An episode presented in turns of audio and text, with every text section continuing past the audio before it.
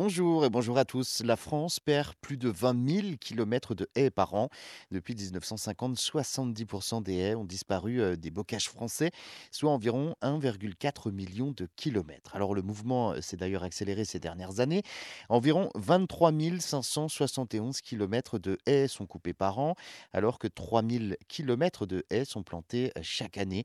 Une triste nouvelle puisque les haies jouent un rôle essentiel pour l'environnement dans l'aménagement et la production bénéfique pour les cultures, l'élevage, la biodiversité, la protection des cours d'eau, l'intégration paysagère et la diversification des productions, mais aussi dans la rétention des sols et la lutte contre l'érosion.